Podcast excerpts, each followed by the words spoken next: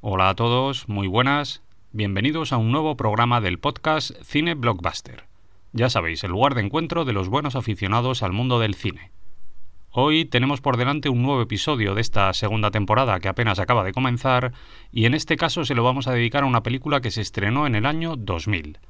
Una maravilla creada por el director británico Guy Ritchie al inicio de su carrera que se ha convertido en un referente imprescindible en el género del crimen organizado, que además cuenta con un reparto de nombres muy conocidos y que rebosa humor negro, mala leche y violencia por todas partes. Hablamos, por supuesto, de Snatch, Cerdos y Diamantes.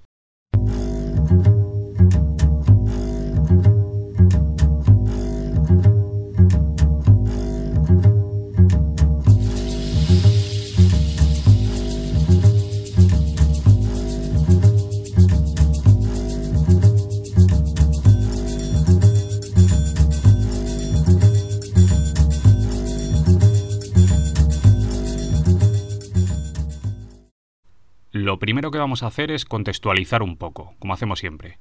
Como ya he dicho, la peli se estrenó en el año 2000 y ese año llegaron a las pantallas de todo el mundo pelis como Memento, American Psycho, Requiem por un sueño, El Protegido, Traffic, X-Men, Billy Elliot, Tigre y Dragón, Amores Perros, Bailar en la Oscuridad, El Patriota, 60 Segundos o Gladiator, de Ridley Scott, que además de recaudar un montón de pasta, también ganó cinco premios Oscar, incluyendo el de Mejor Película.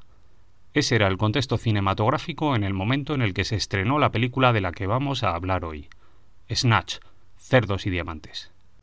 Ahora, sin alargarnos mucho, vamos a hacer una pequeña sinopsis. La película está ambientada en Londres, o mejor dicho, está ambientada en el Londres de Guy Ritchie, una ciudad enorme, muy sucia y llena de gentuza, en la que un puñado de mafiosos campan a sus anchas.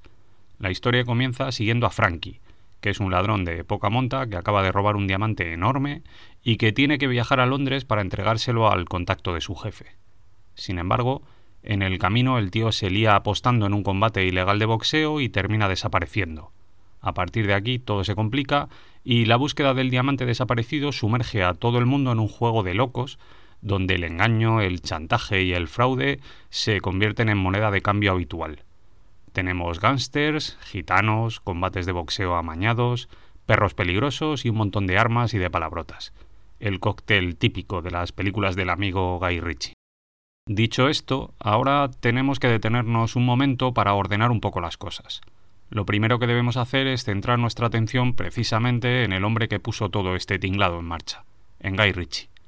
De este hombre debemos saber que nació en Hetfield, en Inglaterra, allá por el año 1968. Su padre fue militar y después se dedicó al mundo de la publicidad. La infancia de Richie estuvo marcada por su problema con la dislexia. Incluso llegó a cursar estudios en un centro especializado en esta enfermedad, que es muy prestigioso allí en Reino Unido y del que, por cierto, le terminaron expulsando cuando le pillaron consumiendo drogas.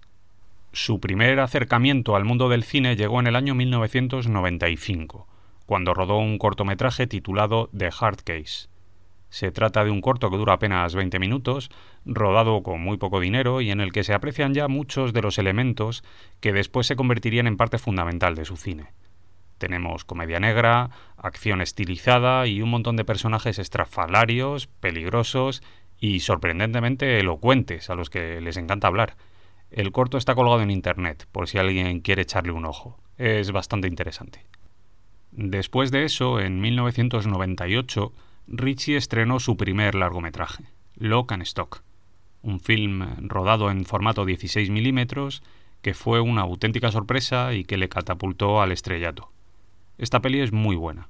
En su momento resultó muy fresca y muy llamativa. Eh, se trata de todo un ejercicio de cine de mafiosos molón, con una historia bastante curiosa.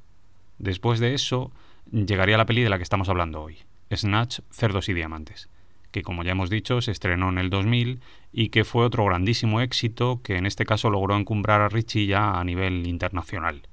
En esta época fue cuando se produjo la famosa boda de Richie con Madonna y esto, casualidad o no, anticipó un periodo bastante flojo en su carrera.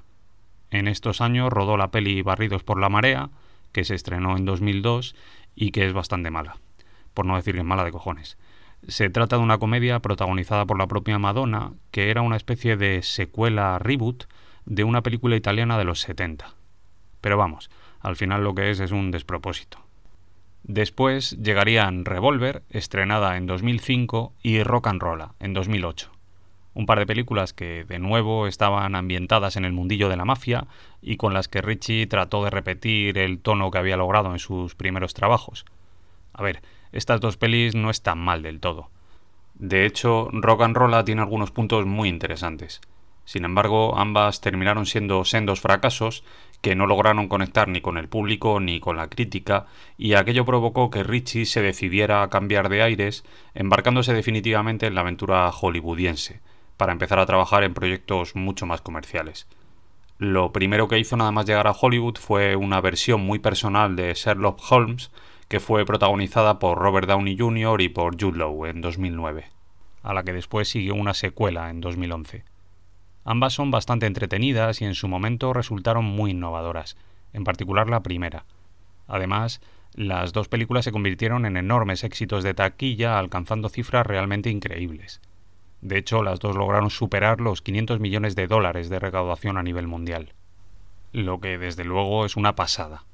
A continuación probó suerte con Operación Ankel, que era una versión de una serie de televisión de los años 60, y después con El Rey Arturo, la leyenda de Excalibur. Estas dos pelis tampoco están mal y sirvieron para demostrar que Richie también podía manejarse en superproducciones hollywoodienses alejadas de su estilo personal a las órdenes de un gran estudio. Aunque su mayor éxito comercial llegó en 2019, cuando se puso tras la cámara para rodar la versión en imagen real de Aladdin. En este caso hablamos de la peli protagonizada por Will Smith. La peli terminó recaudando más de mil millones en taquilla a nivel mundial. El éxito fue gigantesco. Y yo tengo que reconocer que esto no lo vi venir me sorprendió mogollón descubrir que Guy Ritchie era el director de esta peli.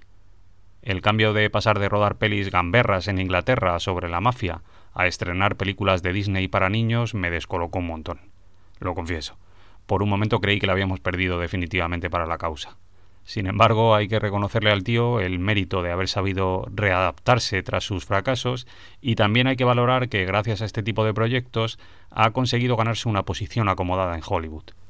Este respaldo le ha permitido volver a sus orígenes y gracias a esto ha podido estrenar varias películas con las que ha recuperado el tono y con las que nos ha devuelto su mejor versión.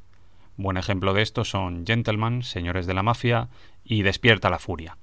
Ambas están muy bien. En ellas vuelve el Guy Ritchie más molón, el más irreverente y estiloso, con dos pelis en las que recupera los montajes rápidos, los personajes prototípicos de su cine, las bandas sonoras cañeras y el rollito canalla que tanto nos gusta. En fin, como veis, el tipo ha tenido una carrera llena de altibajos,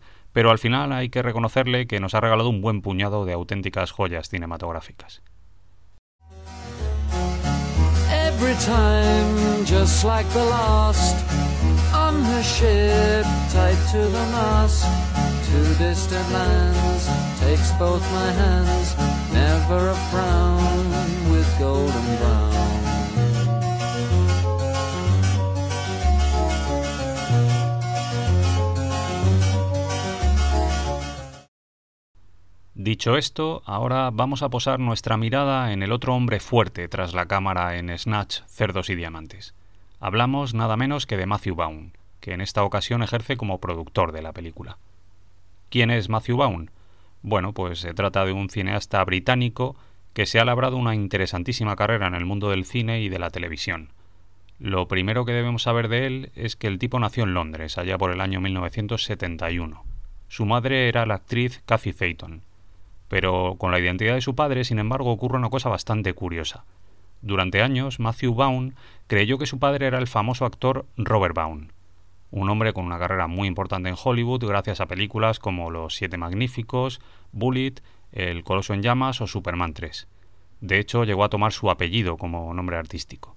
Sin embargo, el susodicho siempre negó esto y la disputa por conocer la verdad sobre la paternidad de Matthew Vaughn llegó incluso al Parlamento británico.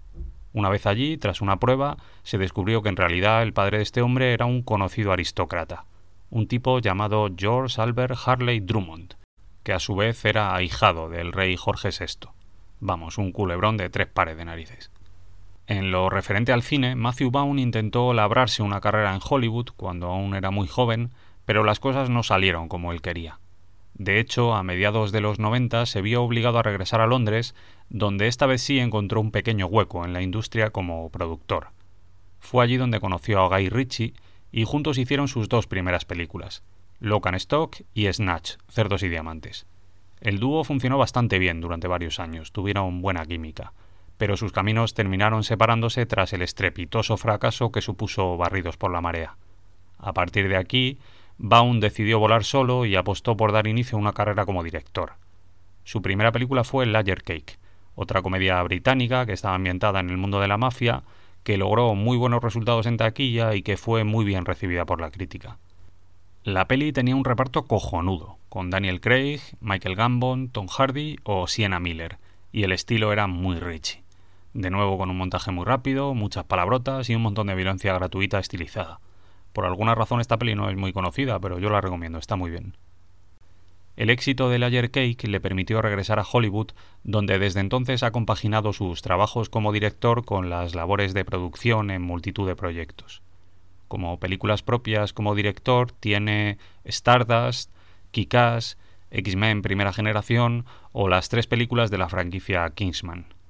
Como productor, por su parte, ha participado en Kikas 2, en X-Men Días del Futuro Pasado, en la desastrosa versión de Los Cuatro Fantásticos de 2015, en Eddie el Águila y en Rocketman, la peli biográfica sobre Elton John.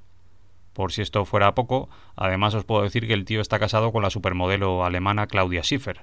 Vamos, que tonto no es.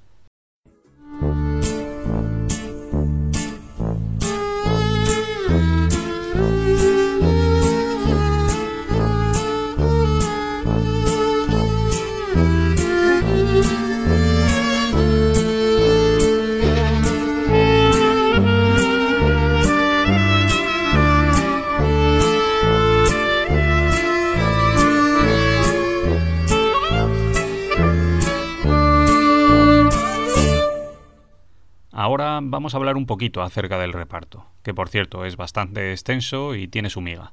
El primer nombre en el que nos vamos a detener es el de Jason Statham, eh, un tipo del que ya hemos hablado en este podcast en alguna ocasión y del que yo ya he reconocido que es una de mis debilidades. A mí este hombre me hace muchísima gracia y me funciona muy bien en las escenas de acción. Se trata de un actor británico, exmodelo y saltador olímpico en la categoría de trampolín, que a lo largo de su carrera nos ha regalado algunas películas de acción auténticamente gloriosas.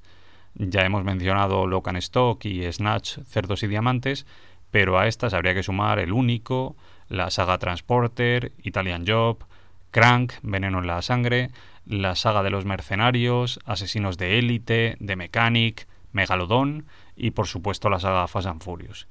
Como siempre digo, el tío está como una puta regadera y sus películas son, en la mayoría de los casos, una locura sin sentido. Sin embargo, Statham tiene algo. No sé si es su personalidad, su chulería o puede que de todo un poco. El caso es que tiene una presencia en pantalla acojonante y en estas pelis en las que hace de mafioso londinense encaja como un guante. En la peli de la que hablamos hoy interpreta al turco, un pequeño promotor de boxeo, aspirante a mafioso local, que ejerce como narrador involuntario de la historia con su voz en off. El siguiente nombre del que vamos a hablar es el de Stephen Graham, otro actor británico que empezó en el cine con Richie, pero que después ha hecho una carrera acojonante en Hollywood. Sus papeles más llamativos los hemos visto en películas como Guns of New York de Scorsese, en Enemigos Públicos de Michael Mann, en la saga Piratas del Caribe, El Irlandés o más recientemente en Venom, aunque a mí me gustaría hacer una mención muy especial a una peli poco conocida que se ha estrenado hace muy poquito y que es una auténtica pasada. Me refiero a Hierve, una peli que ya digo es muy pequeñita, que ha sido dirigida por un tocayo mío, Philip Barantini, y que está rodada en modo plano secuencia único.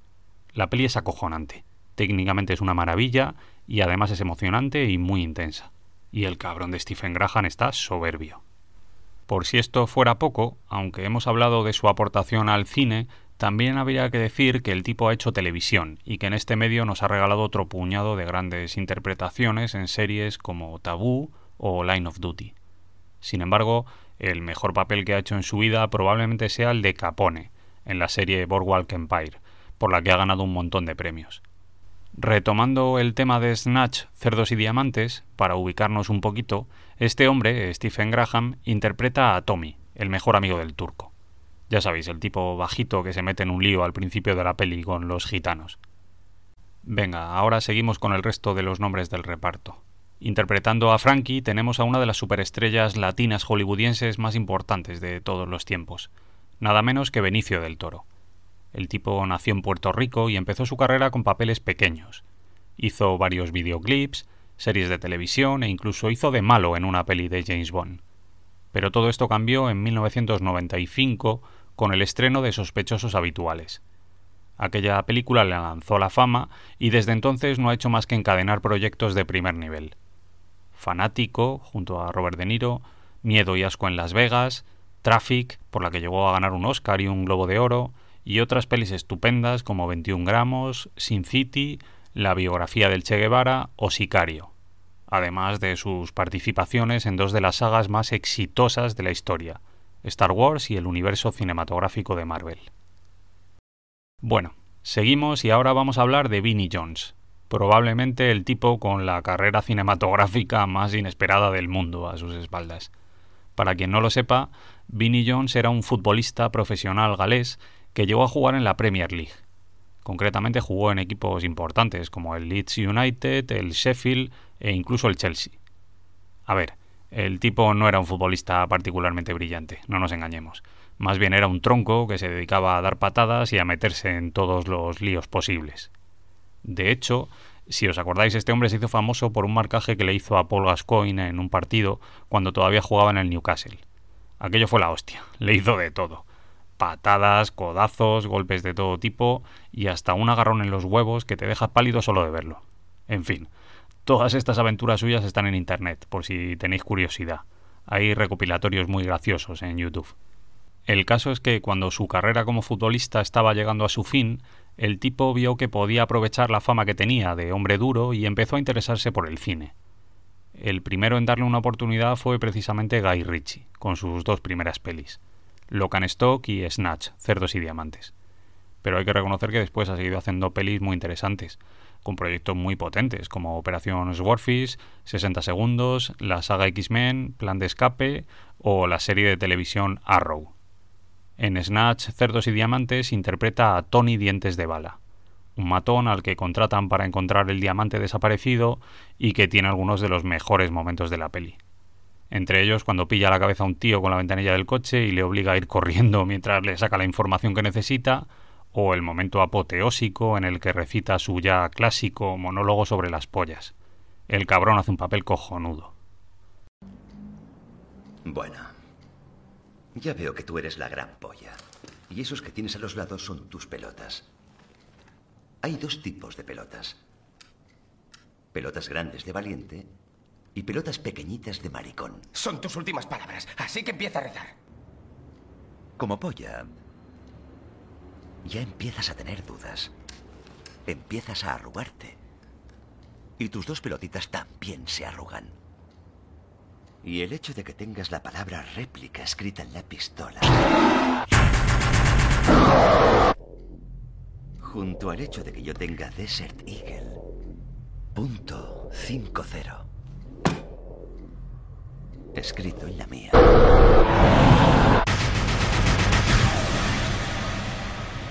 Debería precipitar el encogimiento de tus pelotas y de tu presencia. ¿Y ahora? A la mierda. Otro de los nombres más llamativos del reparto es el de Alan Ford, un veterano actor británico al que Guy Ritchie le dio la gran oportunidad de su vida al ofrecerle participar tanto en Lock and Stock como en Snatch, Cerdos y Diamantes.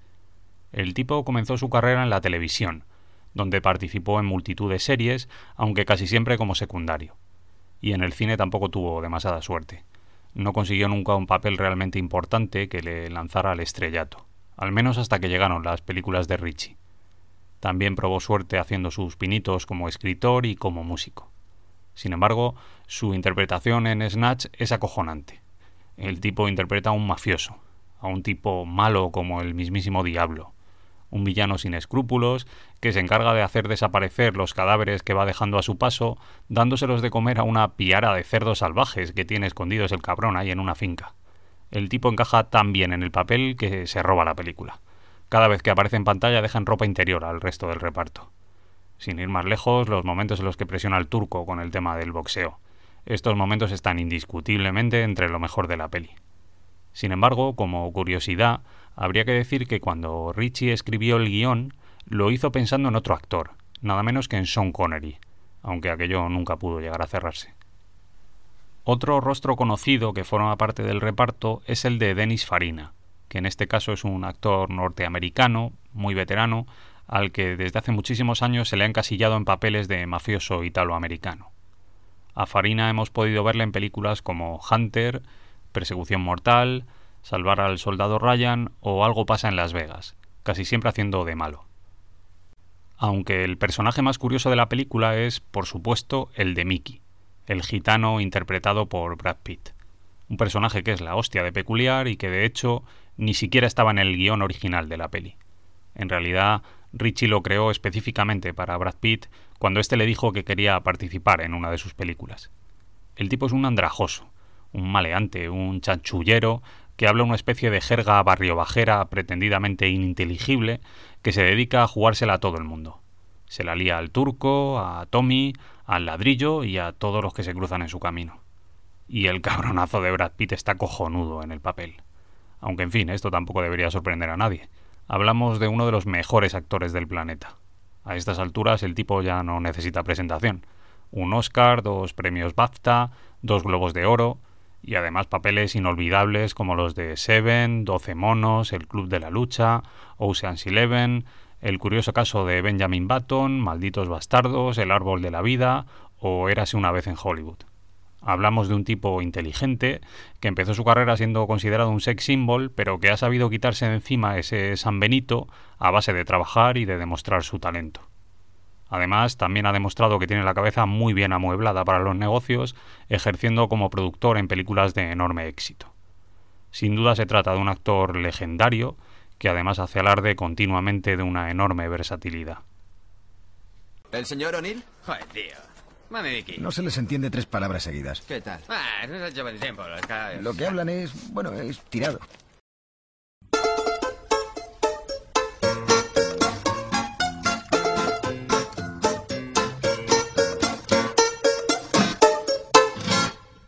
Bueno, ahora lo que vamos a hacer es retomar la historia para hacer un análisis más exhaustivo de la trama. Vamos a ir desmenuzando la película poco a poco, centrándonos en los personajes protagonistas y resaltando algunas de las que para mí son las mejores escenas de la película. Snatch, Cerdos y Diamantes empieza con un plano medio sostenido, en el que vemos al turco, el personaje interpretado por Jason Statham, que está de pie, esperando algo mientras escuchamos su voz en off. A su lado vemos a su amigo Tommy, que como ya hemos dicho está interpretado por Stephen Graham. El plano sirve como presentación rápida para conocer a los personajes y además es un plano que se recuperará en la parte final de la película. Después llega la escena en la que vemos a Frankie, que está interpretado por Benicio del Toro. El tipo entra en una joyería disfrazado de rabino, mientras va hablando con otros rabinos de estos sobre el cristianismo, dando su particular versión sobre la religión. De pronto los Mendas sacan un montón de armas, atracan la joyería y roban un diamante gigantesco de 84 quilates que durante el resto de la película será el MacGuffin que va a ir moviendo la trama. La escena es puro Guy Ritchie. Dinamismo en el montaje, personajes estrafalarios y gente hablando sin parar de cualquier chorrada. El sello característico de la casa. A continuación entran los títulos de crédito de la peli, en los que nos van presentando los personajes mientras suena de fondo una canción de Overseer. Todo muy rapidito y eficaz. Incluso nos ponen carteles con los nombres de los personajes para que vayamos familiarizándonos con ellos. Estética noventera 100%. Después vuelve la película y conocemos un poquito mejor al turco. El tipo es un promotor de boxeo que quiere hacerse un hueco en el mundillo de los bajos fondos y que además está empeñado en comprarse una caravana. Y aquí es donde comienzan las otras dos tramas que van a servir como hilo conductor durante el resto de la película como complemento al tema del diamante. Por un lado tenemos las aventuras del turco, intentando organizar un combate clandestino de boxeo con el mecenazgo del ladrillo. un veterano mafioso que está interpretado por Alan Ford y que da bastante mal rollo. Al tipo no le gusta que le toquen los cojones y, como ya dije antes, disfruta alimentando a unos cerdos que tiene en una finca con los cuerpos de la gente a la que se va cargando durante la peli. Por otro lado, tenemos la historia de Tommy, que intenta comprar una caravana a unos gitanos para su amigo el turco, metiéndose en un poblado de chabolas. Al hacerlo va a terminar provocando un grigay de cojones. Al tipo le engañan y termina aceptando que el mejor boxeador del turco participe en un combate de boxeo con un gitano. La consecuencia de todo esto es que el gitano deja cao al boxeador, jodiéndole al turco el negocio que tenía pactado con el ladrillo. A partir de aquí todo se dispara. De pronto empiezan a aparecer personajes a cada cual más peculiar. Por ejemplo, está por allí Boris el ruso, que es un mafioso que quiere robar el diamante y que contrata a unos tíos bastante torpes para que hagan el trabajo por él. Por otro lado, tenemos a Duck el cerebro, que es un joyero que hace chanchullos y al que le gusta hacer creer a la gente que es judío. También está por allí Abby, un mafioso norteamericano al que no le gusta Londres y que está siempre cagándose en todo, en plan refunfuñón. Este tío es el que pone la historia en marcha al principio, al contratar a Frankie para que robe el diamante, y es el que luego se tira el resto de la película intentando recuperar la joya. Y, por supuesto, no podemos olvidarnos de Tony Dientes de Bala, del que ya hemos hablado antes, el personaje interpretado por Vinnie Jones. Joder, la verdad es que solo con los nombres ya tiene media película hecha. Vaya panda. Pero bueno, vamos por partes. Como ya hemos dicho antes, tenemos tres subtramas. Por un lado, tenemos a Frankie, que ha robado el diamante, ha llegado a Londres y ha contactado con Duck el cerebro por orden de Abby. Pero resulta que el tipo es un descerebrado que termina metiéndose el solito en un lío al irse a apostar a un combate de boxeo clandestino. Como no podía ser de otra manera, a Frankie le secuestran los tipos a los que ha contratado Boris el ruso y termina recibiendo un disparo en la cabeza. Por otro lado, tenemos a Mickey, el personaje interpretado por Brad Pitt, que es un gitano al que al final resulta que es el más listo de todos y que se dedica a engañar una y otra vez a Tommy y al turco. Primero con la caravana y después con los combates de boxeo. Toda esta parte es muy divertida, con esa forma tan característica de chapurrear de Brad Pitt y con las escenas de pelea que funcionan fenomenalmente bien. No sé qué dirían las asociaciones de defensa de los derechos del pueblo gitano si la peli se estrenase hoy en día, pero el caso es que Brad Pitt hace un papel muy bueno, de los que no se olvidan. Por otro lado, vemos que Abby se pone nervioso con la desaparición de Frankie y decide viajar a Londres para tratar de recuperar la joya. El tipo llega incluso a contratar a Tony Dientes de Bala, que como ya dije antes es un matón con fama de tipo duro, que se ha fabricado dientes con el plomo de las balas que ha recibido a lo largo de su vida. Vamos, otra joyita de los bajos fondos. Tony va guiando a Abby a través de sus contactos hasta que al final logran recuperar el diamante. Pero cuando parece que todo se ha resuelto, Richie hace que todas las tramas terminen conectándose y nos regala una orgía de violencia, de sangre y escenas a cámara lenta. Primero con el tiroteo en el bar, en el que vemos a Tony recitar su monólogo de las pollas, después el tiroteo en el campamento gitano y por último el combate de boxeo final en el que todo sale de la peor manera posible, con el gitano liándosela por enésima vez al turco y a todos los demás. Después se produce el desenlace definitivo que se desarrolla en un callejón oscuro y en el que con un truco de montaje resuelven las tres historias al mismo tiempo. Al final, en el epílogo, vemos una última escena en la que, sorprendentemente, todo se resuelve a favor del turco cuando menos te lo esperas, gracias a un cliché súper típico, el del perro que por casualidad se come el diamante en el momento oportuno y que termina reapareciendo cuando mejor les viene a los protagonistas. Todo para conectar de nuevo con la escena del inicio de la película, la que habíamos visto antes de los títulos de crédito.